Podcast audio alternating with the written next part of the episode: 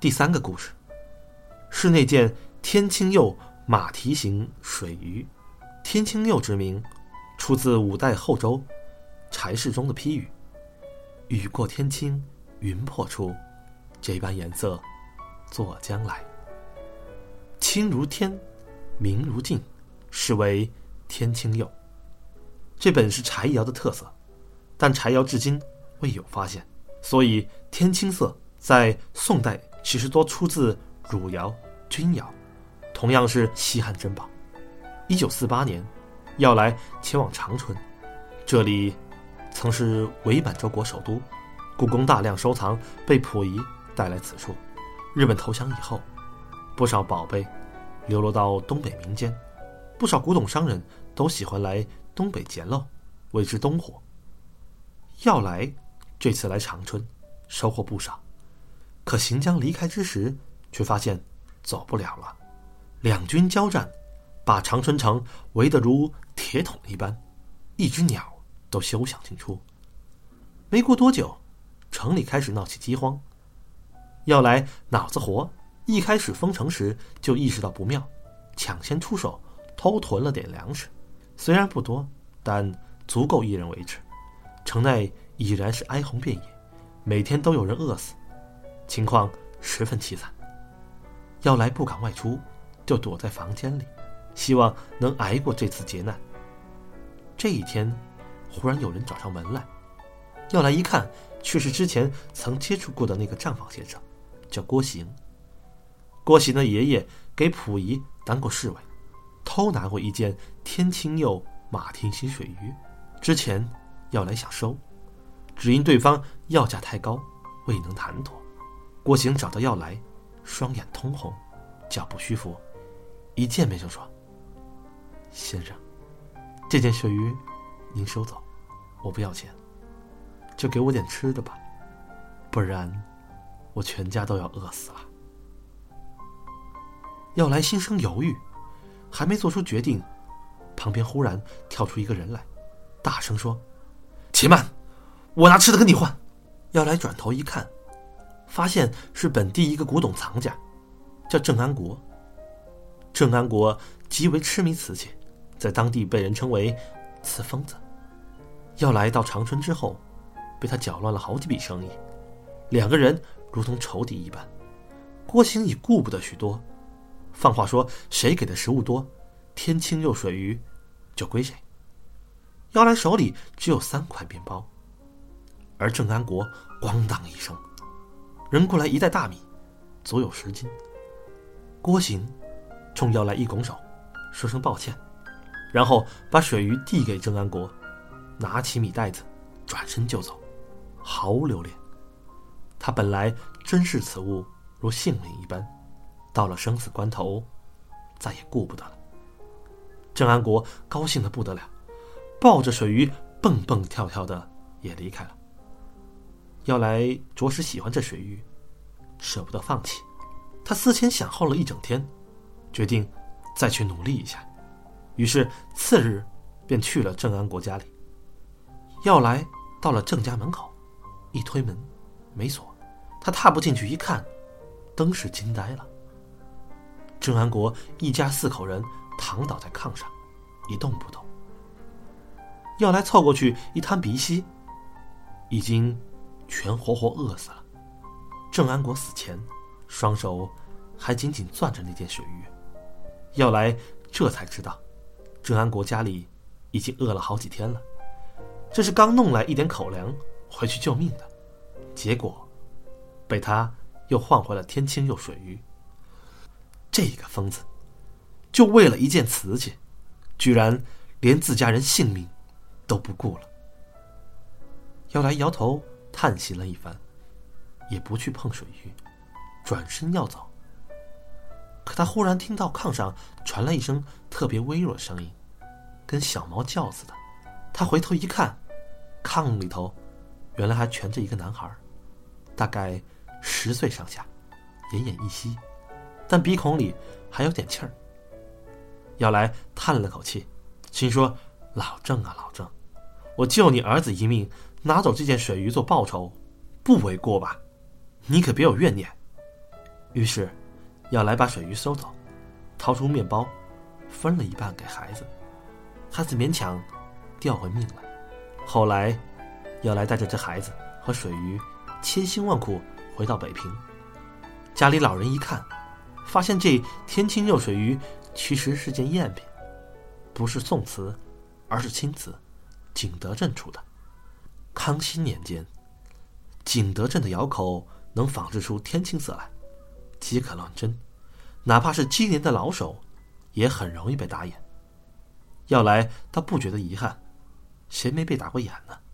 他感慨的是，郑安国舍去全家性命，最后争得的，却是一件赝品，真是十足讽刺。那么，倘若这件东西是真的呢？那么郑安国的牺牲，到底值还是不值？外行人看来，当真是蠢行痴行。可郑安国自己内心，未必会如实想。甚至郭行也未必是这么想，说不定心底反倒羡慕郑安国。痴迷一道，孰是孰非，实在难以评判。于是这件赝品，也留在了耀兰身边，以纪念那段惊心动魄的日子。第四个故事是孔雀双狮绣墩。绣墩这东西说白了，就是个竖放的鼓形坐具，圆形，腹部大，上下小，移动起来方便，坐时上腹绣帕一块，所以又称绣墩。古代也叫机台或全体。绣墩的质地什么的都有，木的、瓷的、竹的。雕漆的种类很广泛，不过一般以瓷墩最为贵重。这个孔雀双狮绣墩是青花瓜棱墩，上下各有一道旋纹，近墩面处是孔雀团纹，四周缠枝葡萄叶，墩面绘的是双狮细球纹，底下还有几朵如意云头，做工很是精致，应该是明代隆庆年间的器用。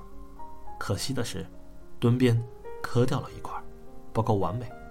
这个绣墩本属于一家叫莫问斋的古董铺子，据说是陆仲林闯宫那年，老板趁乱从故宫里弄出来的。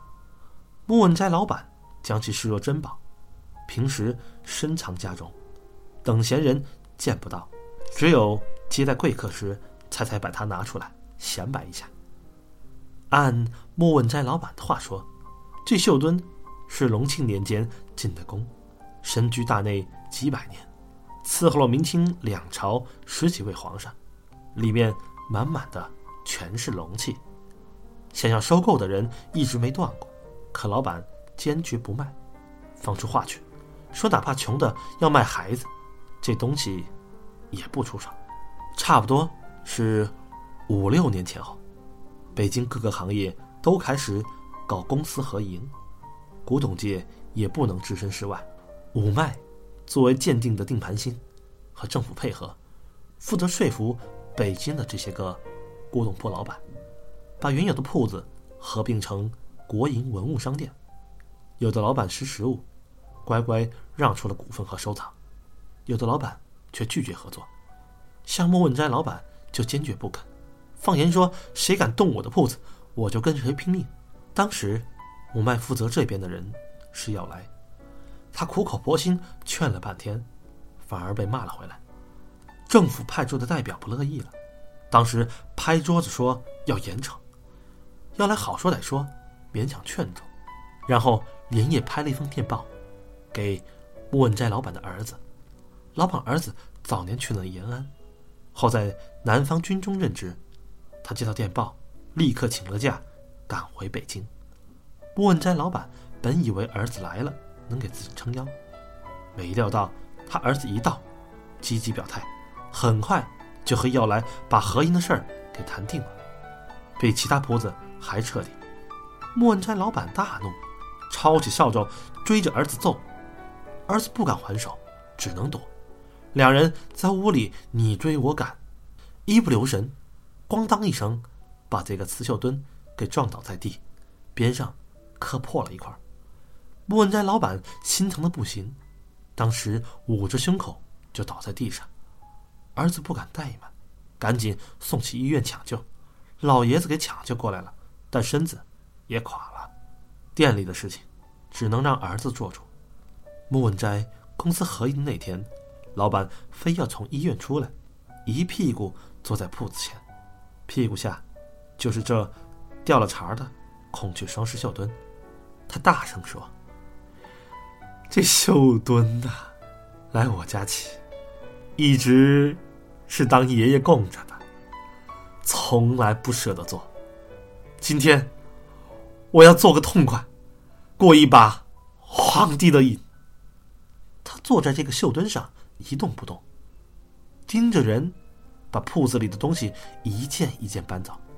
最后，大家把公司合营的牌匾挂上，鞭炮响完，儿子过来招呼老爷子起身，凑近一看，已经没了呼吸。老爷子就这么坐在绣墩上去了，他的右手垂下来，紧紧扣在绣墩的缺口处，也不知道哪来的劲。要两个小伙子才能把手指搬开。